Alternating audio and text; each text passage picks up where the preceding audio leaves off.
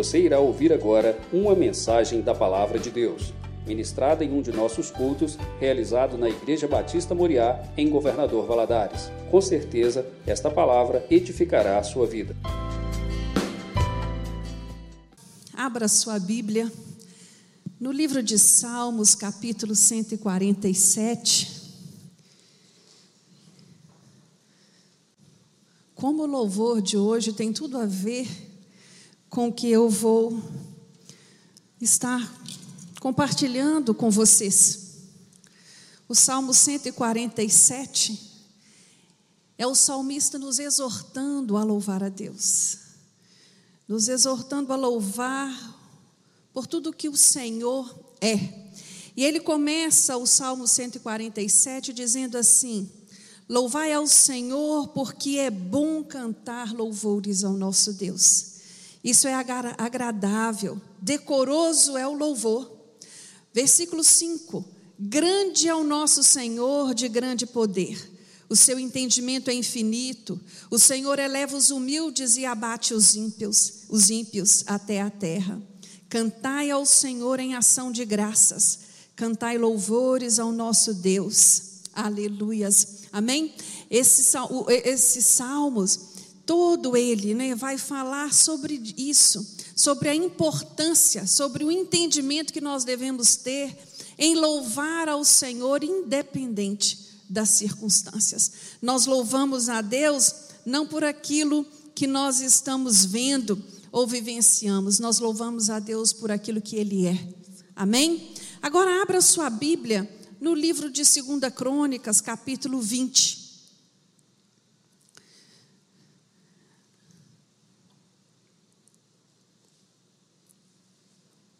Esse texto do capítulo 20 do livro de 2 Crônicas, ele nos traz não apenas um relato, né, mas ele nos apresenta um aprendizado da parte de Deus para as nossas vidas. Por isso ele está registrado aqui.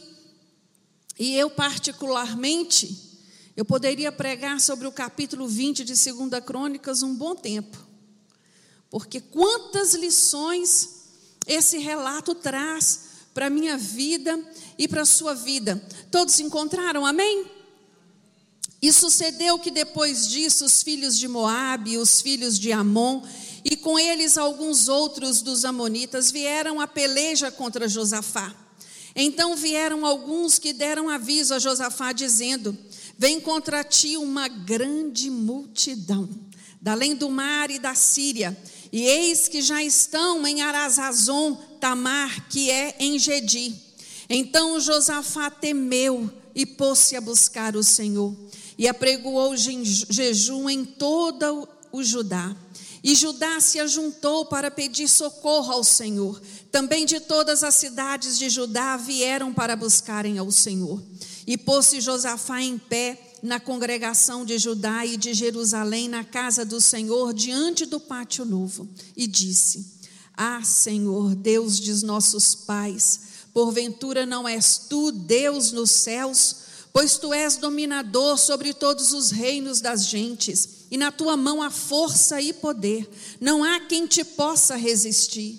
Porventura, ó Deus nosso, não lançastes tu, tu fora os moradores desta terra, de diante do teu povo de Israel, e não adeste a semente de Abraão, teu amigo, para sempre? E habitaram nela e edificaram nela um santuário ao teu nome, dizendo: Se algum mal nos sobrevier, espada, juízo, peste ou fome, nós nos apresentaremos diante desta casa e diante de ti, pois teu nome está nesta casa, e clamaremos a ti na nossa angústia, e tu nos ouvirás e livrarás. Agora, pois, eis que os filhos de Amon e de Moabe e os das montanhas de Seir, pelos quais não permitistes que passasse Israel, quando vinham da terra do Egito, mas dele se desviaram e não o destruíram, Eis que nos dão o pago, vindo lançar-nos fora da herança que nos fizeste herdar. Ah, Deus nosso, porventura não nos julgarás? Porque em nós não há força perante esta grande multidão que vem contra nós, e não sabemos nós o que faremos, porém os nossos olhos estão postos em ti. Vamos repetir essa afirmação? Porém, os meus olhos, os meus olhos estão postos em ti. E todo Judá estava em pé perante o Senhor, como também as suas crianças, as suas mulheres e os seus filhos. Então veio o Espírito do Senhor no meio da congregação sobre Jaziel, filho de Zacarias, filho de Benaías, filho de Jeiel, filho de Matanias, levita dos filhos de Asaf.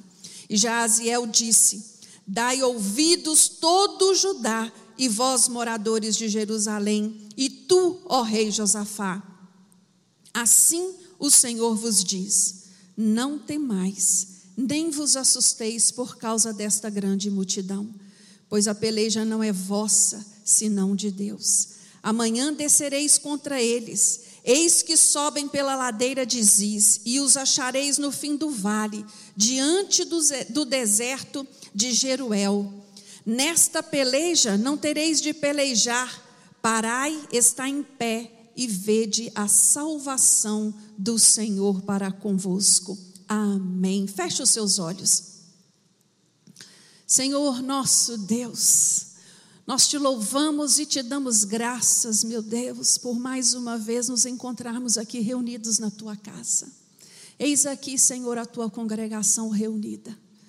Meu Deus, buscamos de ti, Senhor, resposta para as nossas necessidades. Buscamos de ti, Senhor, auxílio nas nossas pelejas porque nós de nós mesmos não somos capazes de nada.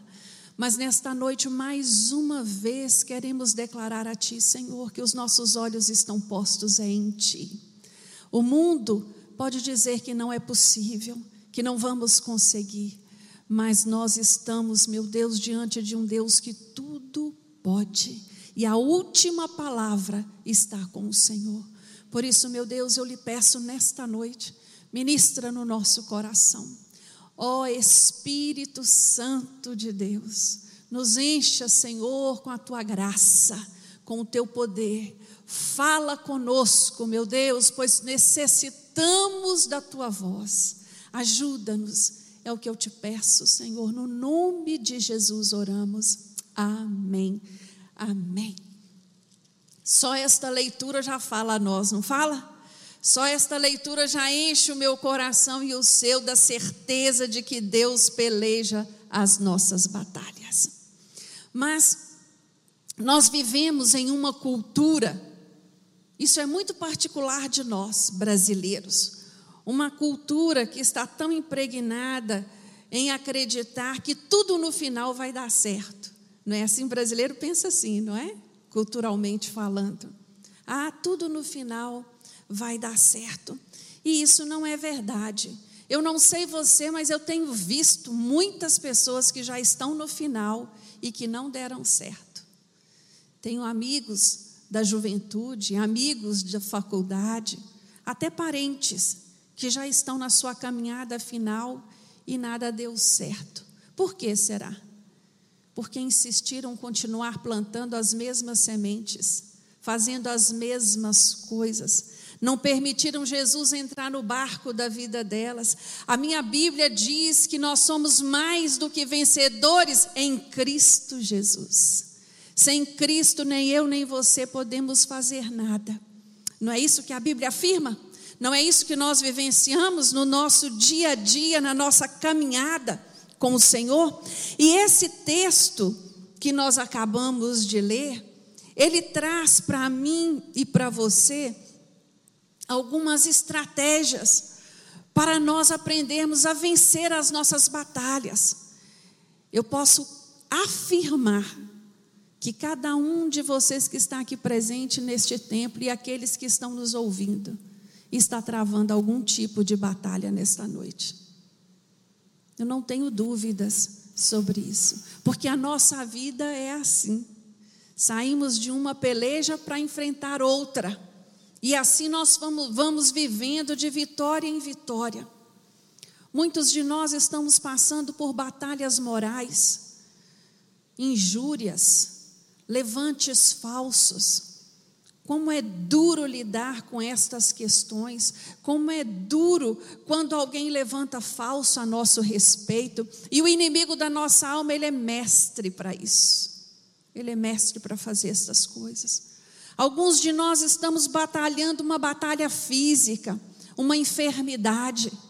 E a enfermidade, na maioria das vezes, ela não dá nenhum aviso, ela chega, ela bate a nossa porta. Algumas até dão sinais, mas nós nos recusamos a ler estes sinais. E quando vamos ver, a enfermidade está instalada. E essas batalhas, elas não são simples de ser vencidas. Estamos vivendo um tempo em que as batalhas espirituais estão em alta. Tanto crente esfriou na sua fé, tanto crente desanimado na sua caminhada, olhando as circunstâncias em, ao invés de olhar para o autor e consumador da sua fé. Alguns de nós estão enfrentando as batalhas financeiras, afinal de contas, o mundo está em crise. Para qualquer lugar, para qualquer direção que você olhar, tem problema. Existem pessoas vivenciando nos dias de hoje situações financeiras que nunca imaginou que um dia iria passar. Isso é verdade, isso está aí. Existem as batalhas interiores, aquelas que acontecem aqui dentro, na alma, e que, para mim, no meu ponto de vista, são as mais difíceis de vencer. Essas batalhas, elas são travadas num lugar muito íntimo. E tem derribado muito mulher e muito homem de Deus. E existem também, irmãos, as batalhas exteriores, as resistências, as oposições contra a nossa vida. Nós não podemos negar que o que nos cerca são batalhas. E esse texto, ele fala especificamente de uma batalha contra o povo de Deus. E eu gosto da maneira que o autor de Segunda Crônicas relata este fato. Ele diz que uma grande multidão vinha contra o povo de Judá. Este momento aqui é um momento muito específico desta história. E Josafá, quando olhamos para Josafá, para aquilo que Josafá foi como rei, como homem, como servo de Deus, ele era um homem temente, um homem que buscou colocar ordem no reino, um homem que buscou servir a Deus com integridade de coração, um homem que estava ali é, é, é, buscando ser exemplo de servo para aquele povo. E ele recebe esta notícia. E a Bíblia diz que ele temeu. Essa palavra ela é muito muito educada assim para descrever esta situação na sua literalidade. Eu penso que Josafá ficou apavorado. Josafá tremeu na sua carne. Existem notícias que fazem isso conosco, não existem? Existem notícias que batem na nossa porta e nós nos trememos e pensamos: meu Deus, o que vai ser de mim agora? Como vou fazer? O que vai acontecer? Mas Josafá ele vai ensinar a mim e a você qual a maneira correta de proceder diante das lutas. Porque normalmente diante das lutas, nós pensamos que fomos abandonados por Deus. Não tem muitos que pensam assim? Tem muitos que pensam que estão em desprestígio, que Deus não está olhando para a sua situação. Mas eu gostaria que você hoje gravasse algo no seu coração para nunca mais esquecer. A, presença das adversidades não significa ausência de Deus. Vamos repetir? A presença das adversidades não significa a ausência de Deus. A Bíblia está cheia de exemplos desse. Deus não estava ausente nesta situação, mas a adversidade veio. A adversidade bateu a porta de Judá. A adversidade veio de uma forma volumosa. Porque quando o autor fala aqui que uma grande multidão, ele está falando de três povos reunidos para atacar um. Então, por aí nós temos uma noção, né? E eu, eu, eu tenho aprendido com o Senhor que as lutas, as adversidades da vida, elas têm um papel muito importante para mim e para você. Deus, Ele usa as adversidades para nos tornar pessoas mais fortes, para nos fazer pessoas melhores. E, é, e existem lições, meus irmãos, que nós só vamos aprender em meio às lutas. No tempo de abonança, nós não vamos ter como aprender. E aqui é uma lição. Aqui, Josafá, a primeira coisa que Josafá faz é entender que esta luta não tinha como ser vencida por meios naturais. Porque os meios naturais seriam quais? Aliciar mulheres e crianças para fazer um volume maior no exército, fechar a cidade, não é? E aguardar o ataque. Essa luta eles não tinham como vencer dessa forma. Por meios naturais, eles poderiam escolher não enfrentar e se render, e se entregar, e se tornarem um quê? Escravos deste povo. Mas Josafá teve um entendimento teve o um entendimento que só era possível vencer esta luta por meios sobrenaturais. Não havia recursos naturais a seu alcance para fazer nada. Então, a primeira coisa que, que, que, que Josafá faz, buscar ao Senhor. É isso que ele faz. Ele vai buscar ao Senhor. E eu gostaria de esclarecer assim para nós o que é buscar ao Senhor. Porque às vezes nós pensamos, eu vou à igreja. E ir à igreja não necessariamente torna você um cristão, viu, meu irmão? Ter um violão lá na minha sala não significa que eu sou uma violonista. Buscar a Deus é buscar com entendimento, é orar, é jejuar, é pôr em prática a Sua palavra, é dar testemunho de vida transformada. É isso que Josafá fez. Josafá entendeu que quando se ora a Deus, Deus responde. Deus dá instrução, Deus fala. E quando Deus fala, gera-se fé em nós. E quando a fé é gerada, ela permite que nós possamos ver a concretização da promessa. Vocês estão entendendo a ordem? É isso que Josafá fez. Ele buscou o Senhor, ele proclamou um jejum, e ele foi ali gerando fé, porque ele vai falando para Deus quem Deus é. E na verdade, eu gosto muito dessa oração, porque é Josafá trazendo a sua memória, não a memória de Deus, mas a sua memória e a memória do povo. Quem é Deus? Quem é Deus o qual eles serviam? Deus, no versículo 6, ele diz assim: Senhor, Deus de nossos pais Porventura não és tu Deus nos céus? Pois tu és dominador sobre todos os reinos.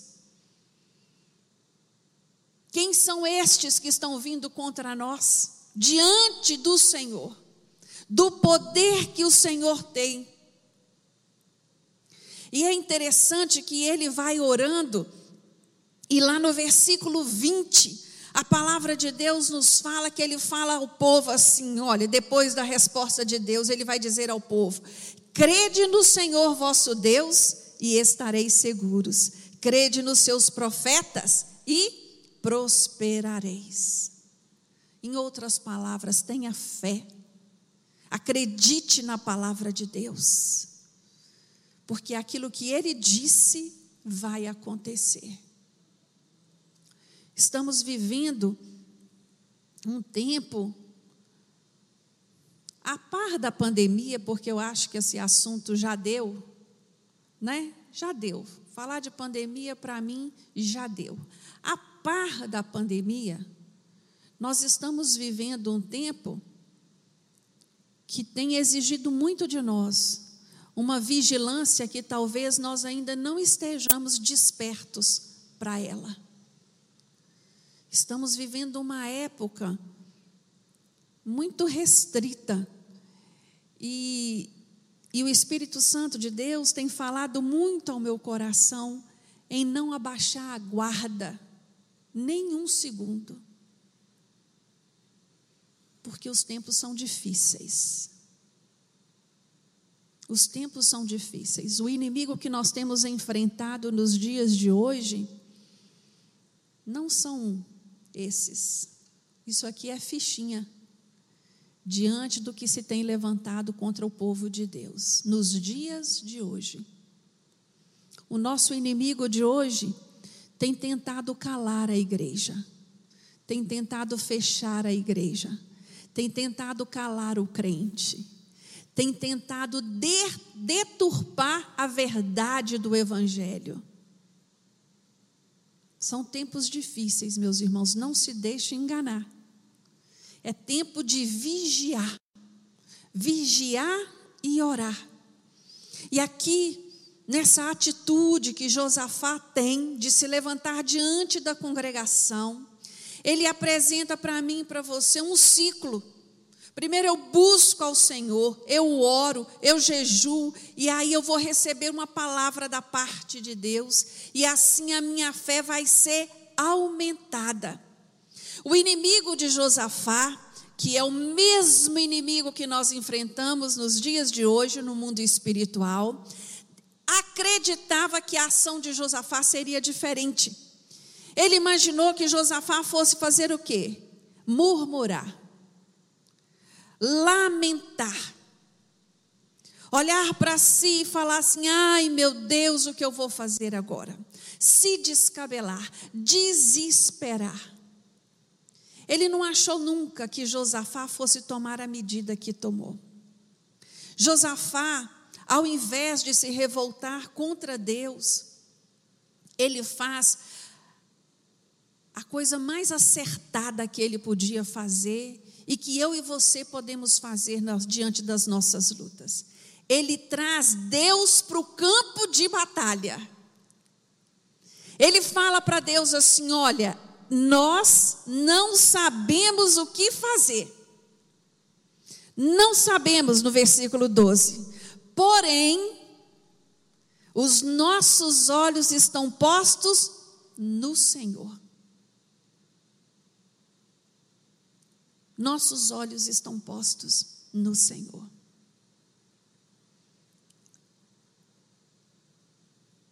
Eu, eu olho para a vida, né, para a nossa vida no dia de hoje, e fico vendo o nosso inimigo maior usando as mesmas estratégias até hoje. Levanta-se as ondas, levantam-se os ventos, levantam-se as lutas e ele fica ali do ladinho esperando para saber qual será o meu posicionamento, qual será o seu. Sabe por quê? Porque a maneira como eu olho para a luta, a maneira como eu olho para a minha dificuldade, vai determinar se eu vou vencer ou não essa peleja. Não tem outro jeito. É a maneira como eu enfrento. E aqui, quando você começa a buscar a Deus, quando você começa a orar, quando você começa a jejuar, o tempo do inimigo, da ação do inimigo na sua vida vai ficando curta, vai diminuindo. Não é fácil fazer isso. Eu sei, quando eu estou sofrendo, quando eu estou sangrando, não é fácil. Mas Jesus nos deu a igreja. E a igreja, meu irmão, é o lugar de treinamento. A igreja é onde eu aprendo a orar. É na igreja onde eu aprendo a jejuar. É na igreja onde eu aprendo a louvar, eu aprendo a adorar, eu aprendo a ofertar. É na igreja. Por isso o inimigo da nossa alma odeia tanto a igreja. Por isso que há uma resistência no mundo espiritual tão grande para o crente vir à igreja. Vocês estão entendendo, meus irmãos? Todas as vezes que você sai de casa e vem para a igreja, você está estabelecendo ali um marco de vitória para a sua vida, aleluias. Porque você está dizendo: Eu sei aonde eu vou. Eu sei com quem eu vou me encontrar. Porque antes de você e eu chegarmos aqui, o Senhor já havia marcado um encontro aqui comigo e com você. Nós não viemos à igreja por causa de A ou de B. Nós viemos à igreja para o culto congregacional, porque sabemos quem está indo receber este culto. Para quem eu estou indo prestar este culto? É na igreja, é na igreja que você é fortalecido para enfrentar as tuas pelejas. Você que está me ouvindo nessa hora, se você tem se sentido desanimado, enfraquecido para vir à casa do Senhor, toma uma decisão hoje com força ou sem força, venha. Com coragem ou sem coragem, venha. É muito importante para a nossa caminhada cristã este culto congregacional. A segunda estratégia que eu aprendo aqui nesse texto é Josafá declarando quem é Deus, declarando a sua, a sua vitória. A sua oração ela é tremenda. É, vale a pena você em casa parar e meditar em cada versículo desta oração. Ele, ele, ele, ele vai trazendo à memória quem é Deus, porque uma das coisas que mais acontece conosco, no auge das lutas, é esquecer quem é Deus. Nós exaltamos demais o problema e diminuímos demais o nosso Deus. Nós começamos a olhar demais para a dificuldade e tiramos o, os olhos do Senhor. E assim eu vou me enfraquecendo. Eu tenho aprendido na minha caminhada com Cristo que quanto maior a luta, maior é o nosso sentido de impotência. Maior maior é o sentimento, maior é o sentido verdadeiro de que eu não tenho condição para nada.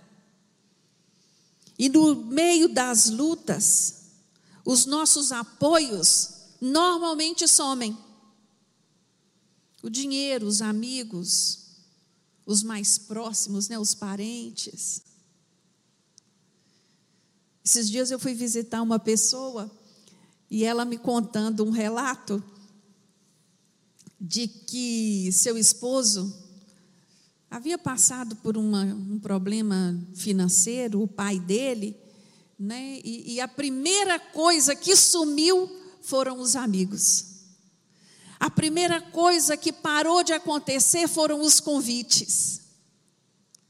E é assim, não pense que é diferente, não, porque é assim. As pessoas elas estão fugindo dos problemas, né? Só na igreja que nós encontramos um ouvido atento para nos ouvir, um ombro para nos, nos acolher. É na igreja, irmãos, não se iluda. Esse mundo aí fora é difícil encontrarmos amigos mais chegados que irmãos, mas na igreja nós temos. Eu, pelo menos, eu tenho.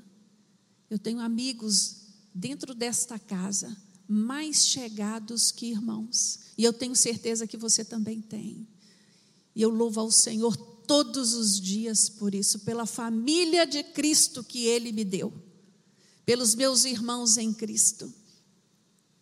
Aqui, então, você vai se sentindo diminuído diante das circunstâncias, e quando nós olhamos para a palavra de Deus, lá em 2 Coríntios, capítulo 12, 9, nós vamos encontrar Paulo descrevendo com muita propriedade o que isso significa.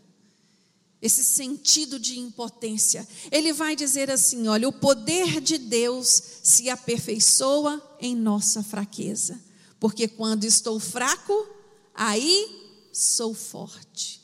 Olha que verdade profunda.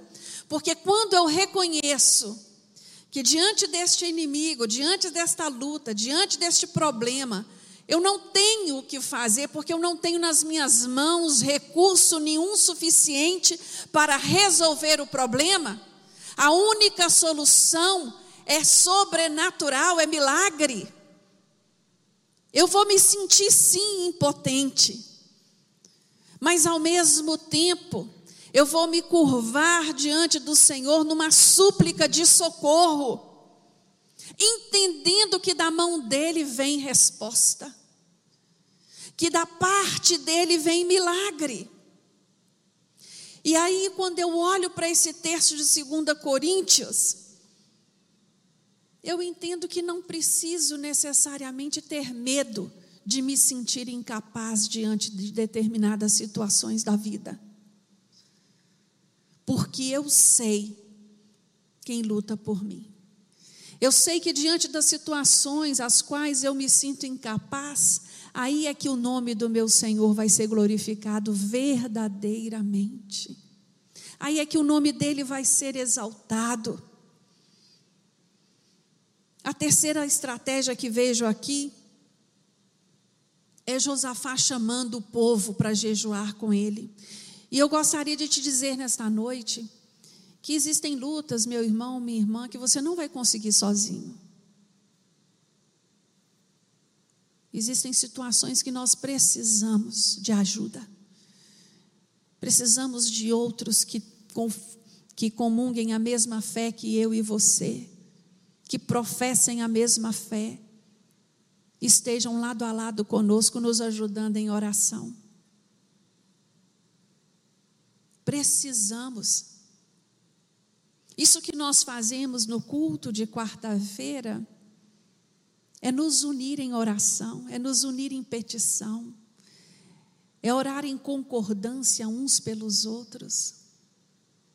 O culto de quarta-feira não em detrimento aos outros, mas é um culto especial, onde cada um de nós apresentamos o Senhor a nossa luta, o nosso clamor, a nossa peleja, a nossa necessidade. E é isso que Josafá faz, ele conclama o povo. Mas a, a, a, a última estratégia de Josafá, que para mim é a que fecha e declara essa vitória, você está com a sua Bíblia aberta aí? Ele vai dizer assim: depois que o povo, depois que o povo ora, depois que o povo jejua, depois que Jaziel traz a palavra de Deus e as orientações para onde eles deveriam ir, a Bíblia fala no versículo 18 que Josafá se prostrou com o rosto em terra e toda Judá e, oram, e adoravam ao Senhor. E levantaram ali naquele momento os levitas, os filhos dos coatitas e dos filhos dos coraitas, para louvarem o Senhor, Deus de Israel. Olha aqui, com uma voz muito alta. Esse povo foi cheio de esperança. E ali eles começaram a cantar e a louvar e a bendizer ao Senhor. E na hora que eles se reúnem para descer aonde Deus havia dirigido eles para irem, Josafá toma uma decisão. Ele vai dizer assim ao povo, na parte B do versículo é, é, é, 21, Louvai o Senhor, porque a sua benignidade dura para sempre. Ele levanta o povo e manda que os cantores, ele ordena que os cantores, no versículo 21, vá adiante do exército. E diz o que eles vão cantar. Louvai ao Senhor, porque a sua benignidade dura para sempre. E ao tempo que eles começaram a louvar, versículo 22, com júbilo o Senhor pôs emboscadas contra os filhos de Amon e de Moabe e das montanhas de Seir, que vieram contra Judá e foram desbaratados. Em outras palavras, eles lutaram entre si. Um foi matando o outro. Os exércitos que se uniram para lutar contra Judá, estranhamente, começaram a guerrear entre si e todos foram mortos. A Bíblia diz que todos foram o quê? Desbaratados. Eu penso que em nenhum momento eles puderam imaginar que esse seria o desfecho. Quando olhamos para a Bíblia, nós somos surpreendidos com inúmeros desfechos em resposta de oração, não é? Quando Paulo e Silas estavam na prisão e a igreja clamava por eles, o que, que acontece na prisão? Um terremoto. Quando Pedro estava na prisão e a igreja clamava por ele, o que, que acontece na prisão? Um anjo vai lá, abre as correntes e tira Pedro sobrenaturalmente de dentro da cadeia. Na verdade, irmãos, estes exemplos falam para mim e para você que nós não temos como medir a ação de Deus, nem imaginar como vai ser. O que nós podemos fazer é crer que Deus vai agir. Deus vai agir na sua luta, diante dessa situação, diante do seu problema, diante da enfermidade. E eu gostaria de te convidar a ficar de pé agora. Aqui, quando ele diz ao povo para adorar, eu entendo que o louvor oferecido a Deus em meio a circunstâncias adversas libera o poder que traz vitória.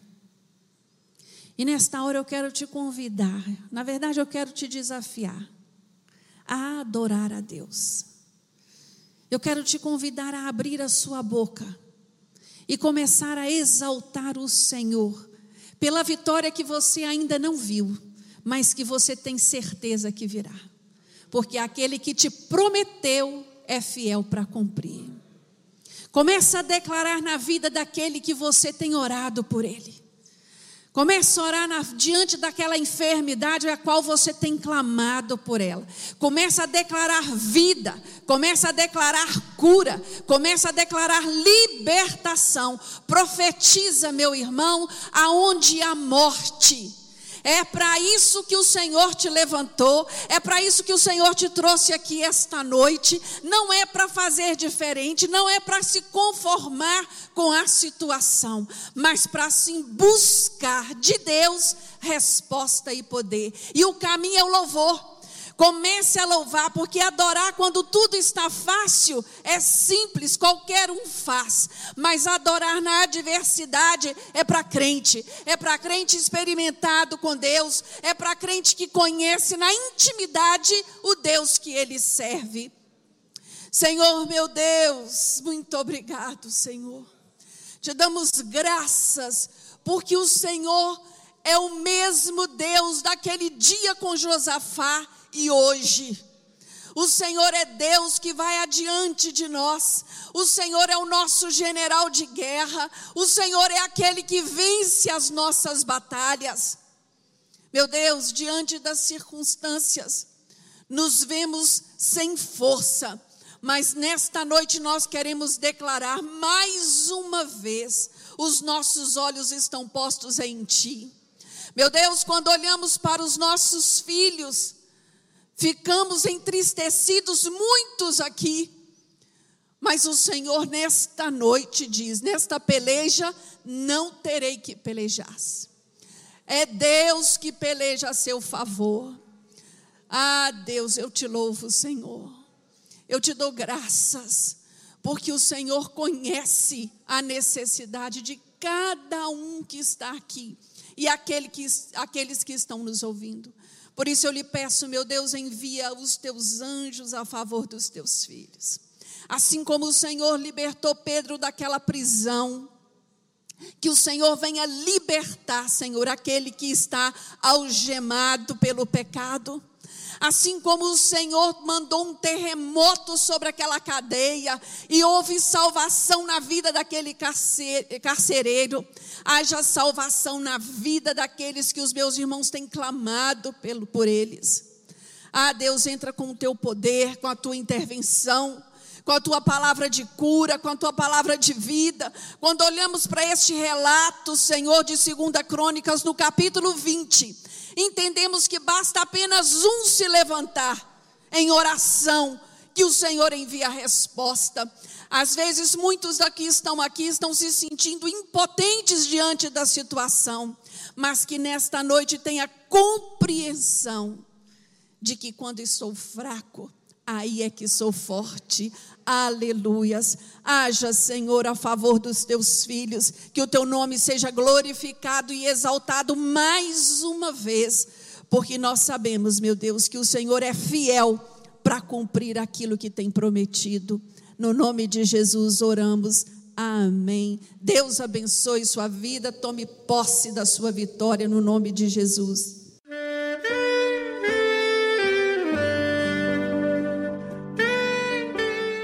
Querido amigo, Deus se interessa por você. Ele conhece as circunstâncias atuais da sua vida. Não hesite em buscá-lo. Em Jeremias 33, versículo 3, ele nos diz: Clama a mim e responder-te-ei, e anunciar-te-ei coisas grandes e ocultas que não sabes.